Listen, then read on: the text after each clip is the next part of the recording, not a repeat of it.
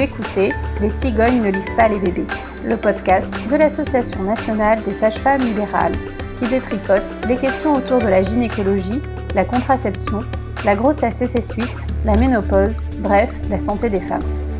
Je suis Émilie Cruvelier, sage-femme libérale, membre du conseil d'administration de la NSFL, et vous me retrouvez à chaque cycle, environ tous les 28 jours, en compagnie de Béatrice Camerer, journaliste, ou de Amélie Mathias, alias 30 Something, blogueuse, pour débunker les idées reçues autour d'un thème avec une invitée, sage-femme libérale également. Comme vous l'aurez peut-être remarqué, ce cycle a été bien plus long que d'habitude. Pour parler de la préparation à la naissance et à la parentalité, nous avons eu un long entretien avec Odile Tagawa, sage-femme libérale et formatrice à la NSFL. Nous vous proposons de l'écouter en plusieurs parties et tel de petits saignements intermittents, nous avons décidé de les nommer spotting. Pour ce cinquième spotting, nous nous concentrerons sur les questions relatives aux personnes accompagnantes de la femme au moment de la naissance.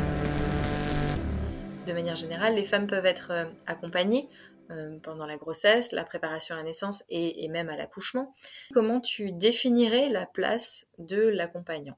Se préparer à la naissance, c'est pouvoir avoir le temps de se questionner sur moi, Maintenant, sachant un peu mieux comment ça se déroule un accouchement, sachant un peu mieux ce à quoi je peux m'attendre dans cet hôpital, de qui j'ai besoin à côté de moi? Et que ce soit une vraie question, c'est pas euh, aujourd'hui c'est la mode qui est le père qui soit là à côté de la femme. Non, l'accompagnant, c'est de qui j'ai besoin. Alors ça peut être le compagnon ou la compagne, ça peut être euh, une sœur, une amie, une mère, etc. Donc, euh, un, petit à petit, repérer, mieux repérer de qui j'ai besoin, parce que je comprends mieux les enjeux maintenant. Exemple, une femme au cours de la préparation où on évoque que en fait, ben, euh, c'est pas le salon de thé un accouchement, c'est c'est sauvage, c'est animal et que euh, voilà la femme transpire, crie, etc. Et à ce moment-là, cette femme réalise, elle dit ah non moi je pourrais jamais m'autoriser vis-à-vis de mon compagnon de pas être euh, bien coiffée et maquillée. Bon et calme. Eh bien on discute de tout cela et peu à peu se fait jour le fait que euh, sa meilleure amie sera d'autant mieux le bon accompagnant que le compagnon lui aussi dit oui, non, non, moi, quand on l'interroge, oui, non, non, moi aussi, je veux pas voir ma femme dans cet état. Donc, c'est une réflexion qui euh, qui sera là avec moi. Et l'autre chose, euh, Émilie réagira aussi par rapport à sa pratique, c'est que euh, ça veut dire aussi préparer l'accompagnant. Euh, on, ne peut pas présumer comme on le fait trop souvent aujourd'hui, que c'est évident que c'est le père, le géniteur, le mari, l'époux qui va être là au moment de l'accouchement, alors que c'est pas évident. Et c'est évident qu'il va savoir comment aider la femme. Alors que nous, après, et moi, qui suis à la retraite de sage-femme, euh, je continue à me passionner, à me questionner sur qu'est-ce que c'est qu'accompagner une femme en travail, comment on peut l'aider, comment on peut euh, lui permettre de se mettre dans sa bulle, comment on, peut ne pas euh, la gêner, la déranger? Donc un temps avec les accompagnants, moi y compris, je fais une séance qu'avec les accompagnants, sans les femmes. Et, donc euh, le problème aussi, c'est que comme actuellement dans la majorité des accouchements, on accouche en structure et que la majorité des structures n'autorisent qu'un seul accompagnant, en gros, eh ben, il faut un peu choisir. Et euh, je trouve que ça met les femmes dans des positions euh, très complexes et les hommes aussi, hein, d'ailleurs, parce que on se retrouve euh, très partagé entre j'ai envie que le père de mon enfance, mon, mon, conjoint, ma conjointe, ma partenaire soit présente pour la naissance de mon enfant, mais je sais que ce ne sera pas la personne la plus appropriée pour répondre à mes besoins pendant le travail et l'accouchement. Et peut-être qu'en fait, j'aurais besoin d'une autre personne. Sauf que du coup, eh bien, il va un peu falloir choisir entre est-ce que je prive l'autre parent de l'arrivée de cet enfant euh, ou est-ce que je me prive d'un accompagnement qui serait plus approprié pour moi.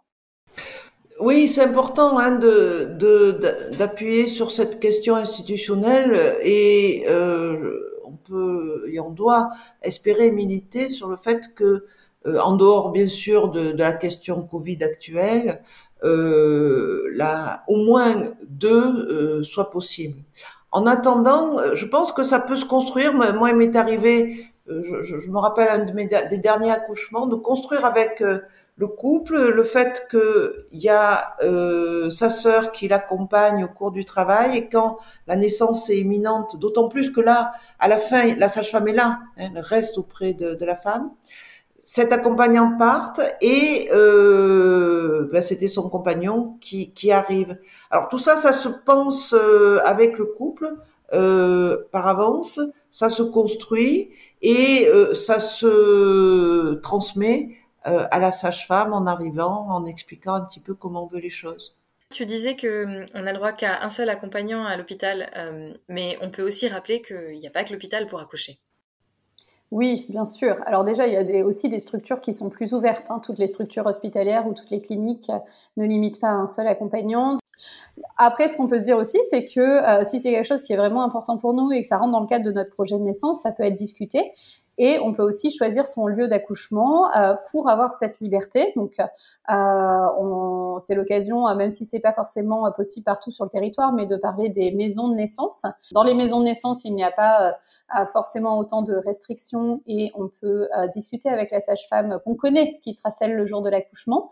Et on peut évidemment parler de l'accouchement à domicile, où c'est la même chose, comme c'est de l'accompagnement global et que c'est la même sage-femme qui est présente tout au long de la grossesse et à l'accouchement, euh, nous pourrons plus facilement euh, discuter de quels sont euh, les accompagnants au pluriel les plus propices pour être présents au moment d'accouchement. Et néanmoins, lorsqu'on est à l'hôpital, par exemple, l'équipe médicale va avoir des questions, des consentements à recueillir, ce genre de choses. Et c'est là que l'accompagnant va avoir un rôle de substitut. à cet égard, on voulait vous citer un extrait d'Elodie Aubrist qui était intervenue dans un colloque de la NSFL au sujet du substitut. Le substitut est un proche désigné par la patiente qui prend les décisions pour elle comme elle le ferait si elle en était capable. Pour guider un substitut, lui permettre de prendre des décisions comme la patiente et non pas comme s'il était à la place de la patiente, on peut lui poser ces deux questions l'une après l'autre. Quel choix feriez-vous à la place de la patiente? Puis, que pensez-vous qu'elle choisirait, elle, dans cette situation? Ces questions permettent au substitut de mesurer l'écart entre ses propres valeurs et celles de la patiente qu'il représente.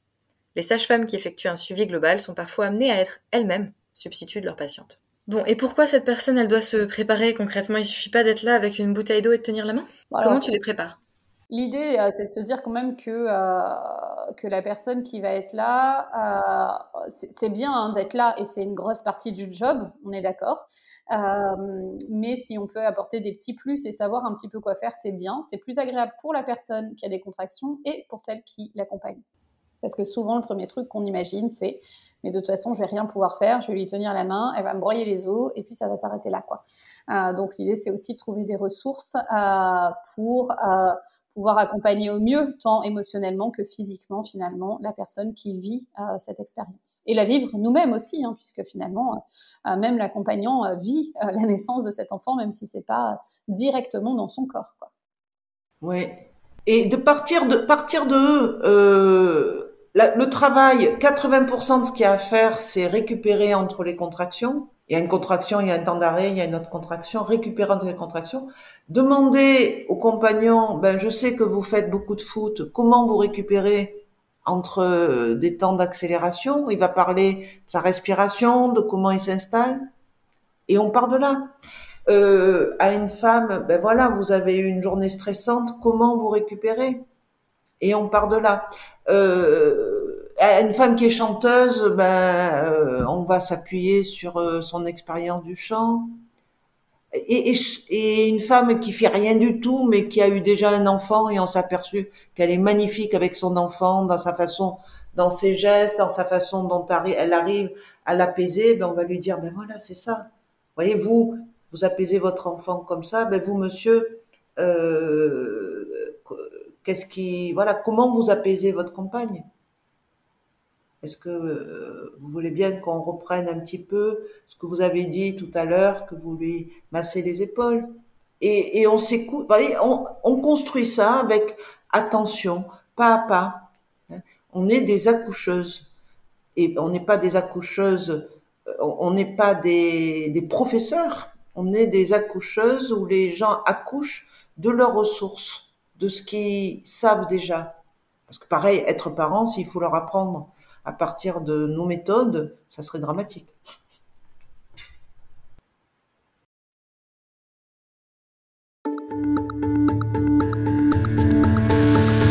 Merci de nous avoir écoutés. Vous trouverez toutes les sources et références citées dans l'épisode sur le site de la NSFL dans le descriptif du podcast. Nous n'avons aucun lien d'intérêt, mais je suis également présidente de mon conseil départemental de l'Ordre des sages-femmes.